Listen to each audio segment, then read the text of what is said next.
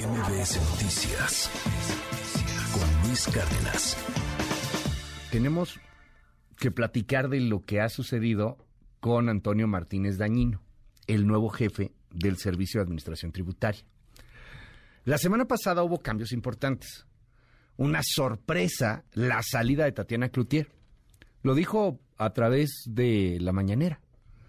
Y, eso, pues, paró la prensa mexicana. O sea, se iba Tatiana Cloutier, un pilar en la 4T, y renunciaba por eh, pues una negociación durísima que tendrán con los estadounidenses en el marco del Tratado México, Estados Unidos y Canadá. Es que no es nadita menor lo que tiene que negociar ahora Raquel Buenrostro, pues es que no terminemos en una guerra arancelaria, no es que de repente nos vayan a meter una cantidad enorme de impuestos y termine por dañar gravemente la economía mexicana por esta eh, decisión del gobierno de la Cuarta Transformación de dar más poder a la industria eléctrica nacional que a la iniciativa privada. Lejos de todo este merequetengue vinieron algunas cosas importantes. Se va Tatiana, llega Raquel Buenrostro, la titular del SAT, y entonces el SAT se queda céfalo.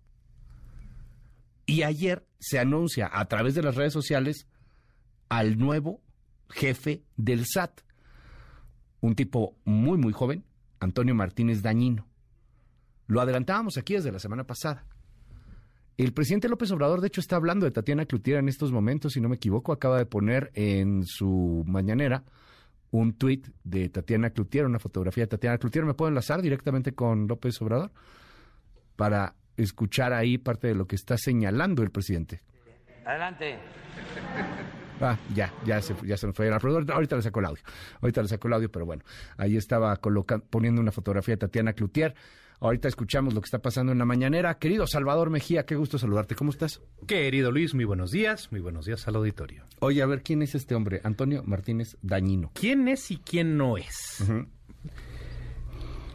Híjole, Luis, yo creo que la mejor manera de describirlo, de dejarlo en claro, es la continuidad de tal vez eh, la única área después del ejército, y bueno, después de lo de Guacamaya, que sabrá que ver qué es cierto es eso, es la única área del gobierno federal que auténticamente le ha dado resultados, Luis, al señor presidente, sí o sí cuando viene justamente está el SAT. El SAT, por supuesto. cobrar impuestos es lo que ha jalado bien.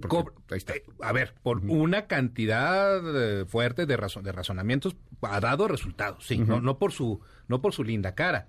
O digo, a ver, eh, este, todos sabemos que cobrar impuestos siempre ha sido un problema por la, para todas las administraciones, hasta que llega la presidencia de Andrés Manuel López Obrador y previo a su, a su ascenso, su poder legislativo, su todavía poder legislativo, logra aprobarle una reforma eh, legal que cambian el Código Fiscal, eh, la famosa reforma penal fiscal del 219. Y esa reforma fiscal lo que trajo fue la posibilidad de que si tú no pagabas impuestos bajo ciertas circunstancias o cometías errores, botellón Prisión preventiva oficiosa para todos. Entonces, el SAT, junto con el entonces procurador fiscal que salió en medio de un gran escándalo de corrupción que la cuarta transformación logró tapar, la verdad, bastante bien, lo iban a mandar al IPAP, pero pues al final nunca logró la, eh, la aprobación por Cámara de Senadores, fue gracias a eso que infundiendo terror dentro de los empresarios, pues les pidieron que pagaran lo que a su parecer debían, no lo necesariamente lo que era, sino lo que el SAT creía. Y en aras de esto, pues las grandes empresas hacían fila con Raquel Buenrostro para pagar lo que les decían bajo esta amenaza. Con un margen mínimo de negociación. ¿Cuál, Luis? O sea, ni uno. O sea, tú debes, a ver, Walmart, tú debes tanto dinero. Tenías que pagar, tenías que pagar tal cual lo que te decían en el SAT. Exacto, Luis. Yo, yo tengo historias de empresarios que llegaban y no les permitían entrar con sus abogados a las, a las reuniones. Entras solito o solita. Y estando ahí, pues les empezaban a mostrar este PowerPoints, les empezaban a mostrar diagramas de flujo con, con toda la información fiscal y financiera que tenían de ellos. Y luego venía, una vez que ya te mostraban, que les mostraban que tenían toda tu información sensible, te aventaban el ramalazo. Tú debes tanto más tanto, divídete tanto y espero mañana. Y si quieres que hablemos de casos, pues por ejemplo ahí tienes Interjet, que nunca hubo por parte del SAT una apertura al inicio para negociar. Es, es tanto. Y si no piensas igual que yo, me vale. De ahí es donde surge el famoso mote de la ahora ex jefa del SAT, Raquel, como la dama de hierro, ¿no? Así es. De ahí surge. Sí, con los empresarios. Entonces, Luis.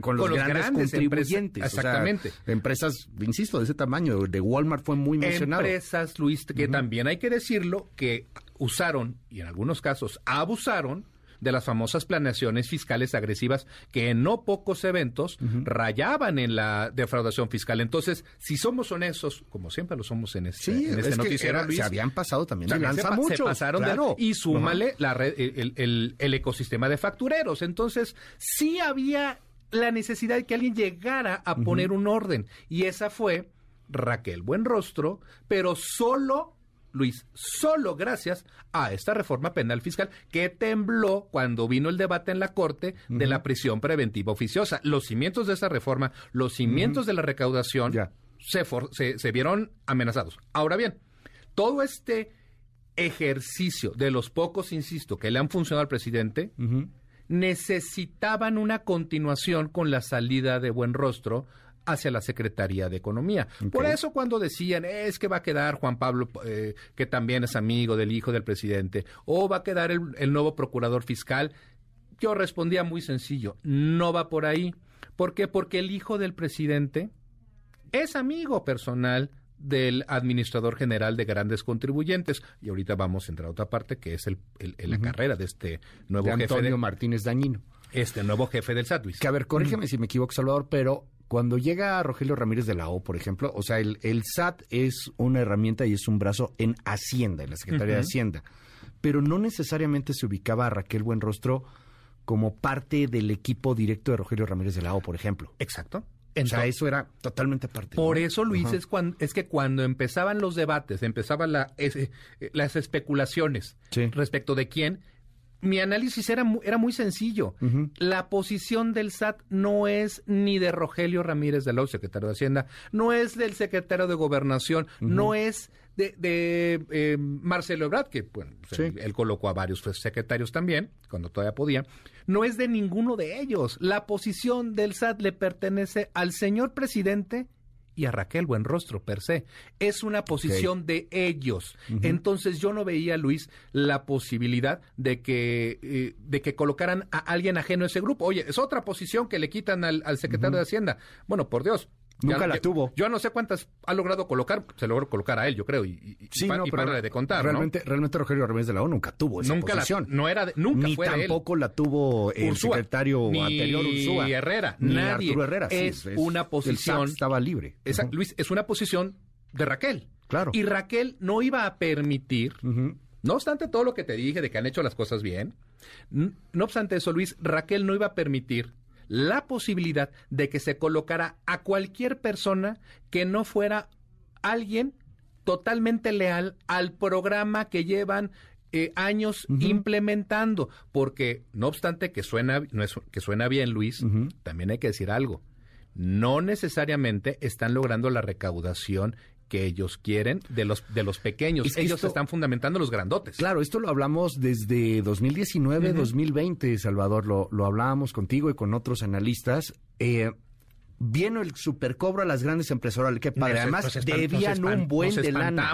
No, y debían un buen de lana de años anteriores. Así es. Ok, padrísimo, pero ya no vas a poder tener esa recaudación después. ¿Cuántas veces lo puedes repetir? Y luego se vino pues pandemia. Y luego, se vinieron un buen de broncas. Exactamente. Y ahora el presidente dice, quiero que les cobren nuevamente a los grandes. Sí. Sí, pero a cuáles grandes, cuánto, esa famosa nueva fiscalización eh, profunda a los grandes contribuyentes. de 100 mil millones. Pues vamos a ver, Luis, si lo logran. Pero para que eso ocurra, el presidente necesita tener la certeza de que todo su programa implementado a través de Raquel Buenrostro se va a mantener vigente. Traducción, si usted, estimado contribuyente, piensa que ya le puede decir una leperada a Raquel estando en Secretaría de Economía, yo, le, lo invito a que lo piense cuatro veces. O sea, así. Oye, pero a ver, vamos entonces. Ya, queda claro que esta es, la posición de Raquel Buenrostro. ¿Quién, quién es Antonio el nuevo jefe? Martínez es la continuación Es la continuación de Raquel. Vamos primero con el chisme de las redes. Ah, bueno. Primero con el chisme de las redes. Primero lo que se está diciendo en Twitter, todo lo que se estuvo moviendo. Es muy chavo, sí, sí es muy chavo, ¿no? Sí, es muy joven. Tiene 30 años. Sí, es jovencísimo, claro. Lo cual no está mal. Viva la juventud, Luis. Pues sí. Claro. Digo, qué padre. Pero las notas que andan circulando a través de Twitter, a mí me dicen que fueron redactadas. Hay por ahí un, asesor de cierta fracción parlamentaria que hizo mal las cuentas. En la edad, Luis, no me preocupa. Me vale. Tú eres más joven que yo, no se nota mucho, pero tú eres más joven que yo. Se me parece al revés, ¿no? Pero sí. ¿Qué es lo que no me vale? Ajá. La carrera. Ok. La carrera meteórica. Es más, déjame me echo para atrás. La carrera política, pues la carrera, no, la carrera, lo que sacó en, la universidad, no. No, no, no, no. que ni siquiera me voy a meter en eso, Luis. Así literalmente. A ver, qué bueno. ¿En qué me voy a meter? ¿Dónde, de, qué vamos a hablar? De cómo fue que avanzaste. Estoy aquí revisando en mi teléfono, Luis, eh, información obtenida de plataforma de transparencia. eh, me, han, llegado reportes del perfil del nuevo jefe del SAT e incluso hasta un poquito tendenciosos. Vamos a utilizar información emitida por el SAT mismo. Es más, bueno, si pudieran verían que este reporte hasta trae el logotipo del, SAT, ¿no? ¿Qué es lo que me preocupa? ¿Qué es lo que, qué es lo que no está bien, Luis? Que el nuevo jefe del SAT de en el 2000 de 2013 a 2014 fue analista en BBVA Bancomer Análisis de información financiera, fiscal y legal. Ah, muy bien. De 2014 a 2018 trabajó en la Comisión Nacional Bancaria de Valores. Bastante lógico el, movimiento, ¿eh? Ahí fue Luis subdirector de área. ¿De 2014 a? De 2014 a 2018. 2018. Subdirector de área en, la, CNBB. CNBB. Exactamente. Luis, punto número uno. ¿Cómo brincaste de analista de información a ser subdirector, es decir, se brincó no solo una jefatura de departamento, sino se brincó todas las posiciones previas de eh, jefe de este copiado y, este, o sea, en el 2003 él trabajaba en BBV. En BBV, hasta 2014. 2013 2014. 2003 es el gobierno de Peña Nieto, ¿no? Así es. O sea, para que también nos enteremos de ese tema. O sea, porque aquí quién vaya a decir, ay, es que le ayudaron. A ver, con Peña Nieto, ¿quién? Bueno, ¿quién te ayudó? No sé. Yo tampoco. Pero de que brincas al gobierno de Peña Nieto, pues, por supuesto que brincas. Y brincas de una manera brutal, insisto. No puedo entender que tu primera chamba, siendo un analista en un banco, termine siendo un subdirector para poder llegar a, a esa posición, Luis, son años de trabajo muy arduo. Y si no, que no, que ahorita nos escriban los amigos que trabajan en, CNBB, por favor. es muy bueno. Por favor, así de sencillo. Y de dos. O sea, a ver, empieza entonces BBV y luego se hace subdirector de la CNBB. Cuatro años. ¿De qué, de qué subdirector de qué? Eh, subdirector, supervisión, regulación y auditoría del sistema bancario. ¿Subdirector o supervisor? Super, eh, es subdirector. Y su ah, subdirector de la supervisión. Ajá, ¿y qué él hace? él supervisa regulación auditoría del sistema financiero. Estamos de acuerdo. Hasta 2018. Está en la CNBB. Así es. Es un financiero. Exactamente. Y posterior, y posterior a eso, él ya brinca a la, al servicio de administración tributaria. Sí.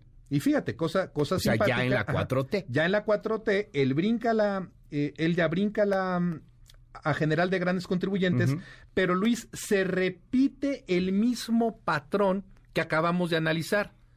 Pasas de ser un sub, un simple, perdón, y no, esto no es contra de él, hablo en contra, eh, esto, esto lo mencionan en cuestiones de, sí, claro, el perfil.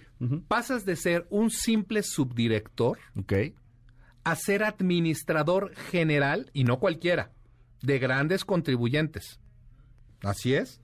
Este o sea, el ascenso es meteórico. Es, meteórico. Estaba aquí buscando otra, otra, otra que, me, mandaron.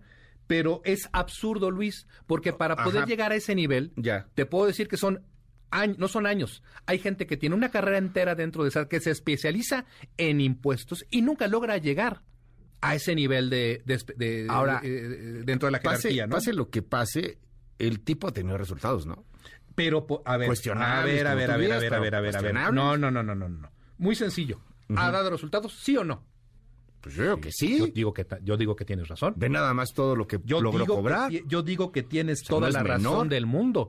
Pero si lo ha logrado Luis, es gracias a que tienen, aunque han tenido durante la primera parte del gobierno del señor presidente, tuvieron esta reforma penal fiscal. Sin esa coercitividad, yo, yo difícilmente, Luis, los veo con estos resultados. Ahora bien, yo te voy a retomar tu, tu señalamiento de hace rato se les lograron cobrar, sí, y sumas fantásticas que además les sirvieron de propaganda. Sí, claro, que después fue muy difícil volver a cobrar, ¿eh? también hay que decir. Ahora, van a volver, yo te pregunto, Luis, ¿podrán tener el mismo éxito? ¿Podrán volver a cobrar? Híjole, yo lo ignoro.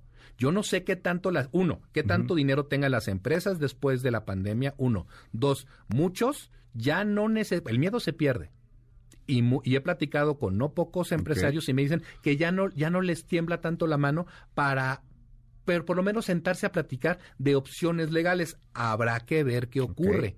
Entonces, ah, tendremos que, tendremos que aguantar tantito para ver si habrá a, través del nuevo jefe del SAT la misma política que implementó Raquel Buenrostro. Porque para mí, Luis, salvo tu mejor opinión y del auditorio, ¿quién va a ser la mano detrás la mano que mece la cuna. Va a seguir siendo también Raquel, Buenrostro. Y ya después lo platicaremos, pero nada más para eh, cerrar, eh, tengo aquí algunos de los cambios que está haciendo Raquel Buenrostro, de hecho, en la misma Secretaría de Economía, y que tiene que ver también con asuntos de, de cobro de, de, ciertas, de ciertas cuestiones, de ciertos aranceles, de, de ciertos temas.